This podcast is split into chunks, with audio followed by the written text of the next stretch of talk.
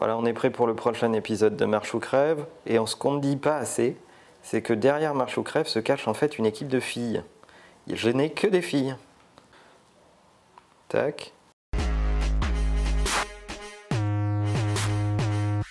Hello, hello, mon nom est Emmanuel Diaz et bienvenue dans Marche ou Crève épisode 37. Marche ou Crève, la seule émission qui vous parle de la mort du monde dans lequel vous êtes né.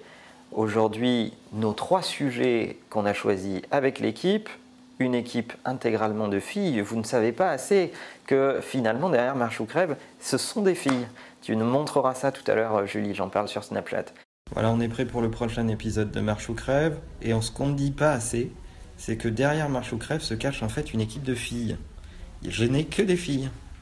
Alors, nos trois sujets, Emma. On commence par se dire que les designers seraient aussi importants que les ingénieurs. Exactement. En fait, on est en train de voir de plus en plus de sociétés recruter des designers en pagaille et euh, les hisser au même rang que euh, les ingénieurs. J'en veux pour preuve ce que vient de faire IBM il y a quelques jours. IBM a recruté, en tout cas se targue d'avoir recruté plus de, je regarde, 1250 designers et avoir en interne plus de 29 studios de design. Alors il faut euh, tout de suite redéfinir ce qu'on entend par design, parce que c'est un faux ami, surtout en français. Les gens souvent ne font pas la différence entre un designer et un directeur artistique. En fait, c'est plutôt un designer au sens anglo-saxon du terme, au sens conceptuel du terme. Donc la partie artistique fait partie du design à un moment dans la chaîne, mais cette chaîne démarre par la conception. Donc vous pouvez avoir des journée designers, des user experience designers. Julie, tu remettras l'épisode avec Brian Solis quelque part ici où on parle d'expérience et de design. Euh, en réalité, tout ça répond à quoi? Répond au fait qu'on est définitivement passé dans l'experience economy. Et dans l'experience economy, ce qui compte, c'est pas uniquement votre produit et votre service. Ce qui compte, c'est la capacité des gens à s'approprier ce produit et ce service et à en faire les leurs. Et pour cela, il y a beaucoup, beaucoup de euh, points de friction dans lesquels il faut agir pour faire en sorte que les gens s'accaparent ce que vous avez à leur proposer et donc il faut les penser comme des expériences. Et des expériences, ça se design, ça se bâtit, ça se conçoit. Il n'y a pas que de la technologie là-dedans, il y a aussi des éléments d'appropriation et là-dedans, bah, l'interface joue euh, un rôle important mais également euh, euh, la façon dont le service va être construit étape par étape, comment je vais d'abord capturer l'attention, donc ça c'est un des éléments euh, du design, ensuite comment je vais faire en sorte qu'on développe des usages à l'intérieur de mon service et comment je vais faire en sorte qu'on prescrive ce service et ce produit à d'autres. Eh bien, tout ça n'a jamais été aussi important qu'en ce moment. Et je crois que c'est une bonne nouvelle que de se dire que les designers font euh, de plus en plus partie de la chaîne de conception et remontent très haut dans la chaîne de conception. Personnellement, je trouve que euh, ça augure des services mieux pensés, mieux construits pour euh, l'utilisateur final parce qu'à la fin, ce qui compte, c'est ce que l'utilisateur final va vivre comme expérience globale et c'est ce qu'il va faire qui va en parler à d'autres. Et notre deuxième sujet, c'est Google qui aurait trouvé la formule de la perfect team. Exactement. La perfect team, selon euh, Google, euh, réunirait en réalité cinq critères. Cinq critères particuliers. Et d'ailleurs, je vous encourage, on vous mettra le lien dans la description, à aller voir cette data vise ici, qui a été faite euh, avec Rework et Google et en fait, dans vos équipes, euh, il y a ces cinq critères particuliers qui peuvent paraître des fois évidents euh, quand on les dit comme ça dans l'absolu, quand on y réfléchit, mais quand à les mettre en, œuvre, c'est une toute autre affaire. Le premier critère, c'est euh, ce qu'ils appellent la safety zone. Et vous vous souvenez, on en avait parlé dans un épisode précédent dans lequel je vous parlais de Simon Sinek, un des auteurs que j'adore et un des penseurs sur le monde de l'entreprise que j'aime beaucoup. Et il parlait souvent de ce premier critère-là euh, qu'il appelle la safety zone. Et en réalité, c'est faire en sorte que les gens dans vos équipes puissent avoir des endroits dans lesquels ils peuvent exposer leur vulnérabilité, leurs doutes, leurs moments d'hésitation, de, recherche. Et en fait, cette zone doit exister dans l'entreprise. Évidemment, vis-à-vis du marché, euh, cette vulnérabilité ne peut pas exister. Mais par contre, euh, si elle ne peut pas exister non plus dans l'entreprise, alors ça pose un problème. Parce qu'on a tous des moments dans lesquels on est en train de chercher le positionnement, on est en train de chercher à se forger une idée, on est en train de chercher euh, à se forger une opinion sur quelque chose. Et cette zone-là doit exister en interne. C'est le premier critère. Le deuxième critère, c'est la fiabilité. C'est faire en sorte que euh, les, les, gens à l'intérieur d'une équipe euh, exercent un niveau d'exigence suffisant pour que l'équipe dans sa globalité soit fiable. Ça veut dire quoi? Ça veut dire que en réalité, la pression n'est pas descendante, ce n'est pas le management qui va exercer une forme de pression sur les équipes pour que le comportement soit fiable à l'intérieur des équipes, mais c'est une pression latérale, transversale en réalité qui s'exerce, entre les membres de l'équipe elle-même. Cette notion de fiabilité est en réalité cooptée d'un membre à l'autre. Et ça, je ne sais pas chez vous, mais en tout cas dans nos entreprises, et particulièrement en France, c'est pas naturel. On a euh, pour habitude d'essayer d'être bienveillant, d'être très gentil avec ses collaborateurs, avec euh, ses collègues au quotidien, d'essayer de éviter les sources de conflits, les contourner, etc. Et ça, personnellement, je pense que c'est un handicap dans la vie d'une entreprise. Il faut avoir dans l'entreprise, si on a créé des zones où on peut être vulnérable, où on peut tout se dire, eh bien, il faut aussi permettre aux collaborateurs entre eux euh, d'affronter des points de vue, de se confronter les uns aux autres, et il faut que les meilleures idées gagnent, évidemment. Il faut que le débat ait lieu à l'intérieur et que l'exigence se confronte d'un collaborateur à l'autre et pas forcément en passant par le management.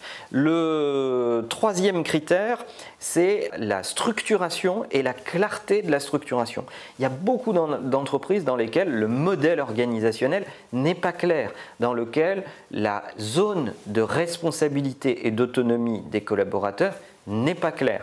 Eh bien, en fait, la, le modèle structurel et la clarté de ce modèle structurel sont des éléments indispensables à la performance des équipes. On se doute qu'il faut qu'on comprenne d'un coup d'œil ce que chacun fait et quel est son niveau d'autonomie. Et quand on comprend ça facilement, ça aide les, équipes à aller plus vite, ça augmente le niveau de vitesse dans les équipes, et quand on augmente le niveau de vitesse, on augmente le niveau de performance.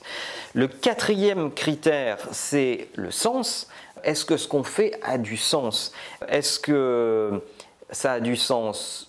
Pour soi et est-ce que ça a du sens pour l'équipe dans sa globalité? Et c'est un sujet dont je parle souvent avec vous. Est-ce que les gens viennent travailler pour autre chose que le sens? Personnellement, je ne le pense pas.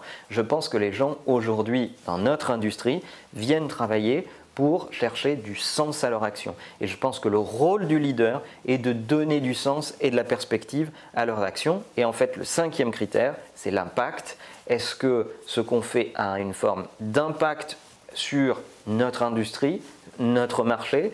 Comment on mesure cet impact? Est-ce qu'il y a des critères de mesure de cet impact? Est-ce que ça a aidé à déplacer les lignes? Finalement, ce cinquième critère est également extrêmement important pour permettre à une équipe de rester motivée. Donc réunir ces cinq critères est un élément euh, indispensable et c'est difficile parce que il y a euh, euh, dans nos organisations des fois beaucoup de flou à l'intérieur des entreprises sur l'ensemble euh, de, ces critères. Et je pense que le management de façon globale ne débriefe pas assez sur ce qu'on fait au quotidien, ne prend pas le temps de donner du sens à chacun des projets, de donner du sens à ce que les actions individuelles ont permis d'accomplir et ont permis à l'organisation de progresser. C'est, euh, à mon avis, un élément euh, déterminant. Dites-nous ce qui se passe dans vos organisations à vous. Est-ce que ces cinq critères sont mis en place? Est-ce que vous les appelez comme ça? Est-ce qu'ils sont pensés, intellectualisés? Est-ce que si vous, vous êtes manager, vous vous évertuez à essayer de mettre en place ce système et à le défendre Ça sera euh, intéressant d'avoir votre feedback à ce sujet. Et notre dernier sujet, c'est pourquoi faut-il penser son business en plateforme?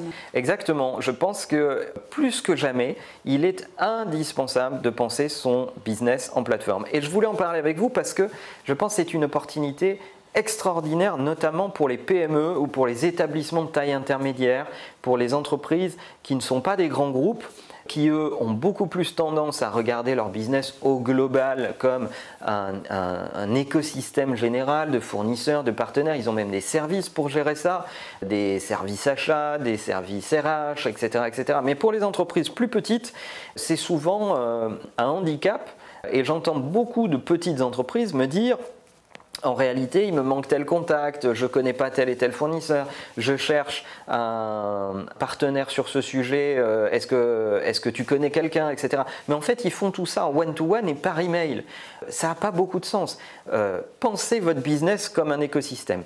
Première chose, je pense que vous devriez, dans LinkedIn, créer un groupe de toutes les personnes qui sont passées dans votre organisation. Peut-être même un groupe des alumni, des gens qui sont passés dans votre organisation et qui l'ont quitté euh, et qui acceptent de rejoindre ce groupe-là. C'est, euh, à mon avis, source de beaucoup d'inspiration parce que la trajectoire professionnelle de ces gens peut continuer à vous nourrir, peut continuer à vous donner des contacts, peut même vous donner des conseils et c'est une forme d'équilibre dans la relation qui est vachement intéressant et euh, qui, je pense, devrait être beaucoup plus pratiqué dans les petites entreprises ou les moyennes entreprises. La deuxième chose, c'est qu'il euh, faut regarder ses fournisseurs, ses partenaires comme des écosystèmes supplémentaires. Les frontières de l'entreprise ne s'arrêtent pas à ces murs.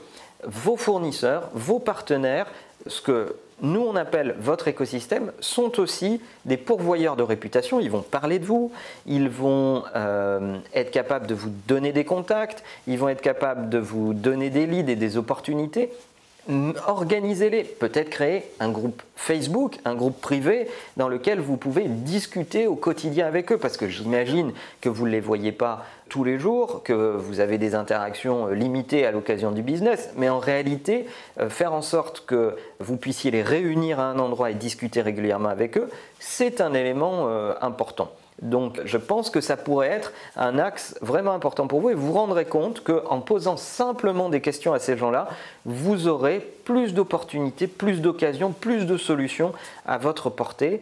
Évidemment, c'est la puissance de penser comme une plateforme et comme un écosystème. Et si vous mettez à organiser ça euh, à travers des outils, vous allez vous rendre compte que ça va décupler votre efficacité, ça va décupler évidemment euh, votre business. Alors la question que ça pose, c'est qui pour animer, animer ces communautés Eh bien en réalité, je pense qu'on n'a jamais eu autant besoin dans la fonction marketing de Conversation Manager. Je préfère les appeler Conversation Manager que Community Manager parce que c'est un terme assez connecté, assez connoté euh, B2C et euh, communauté de clients.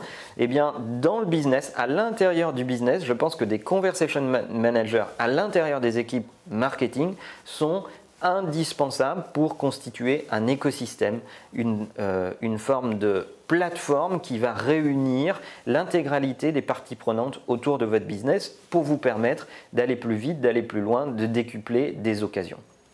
Voilà nos trois sujets. On est bon pour aujourd'hui. Exactement, le monde change, il change vite, on aimerait bien qu'il ne change pas sans vous. Donnez-nous vos feedbacks dans les commentaires, abonnez-vous à la chaîne YouTube, abonnez-vous à la page Facebook. Vos feedbacks nous nourrissent et sont notre énergie. À bientôt.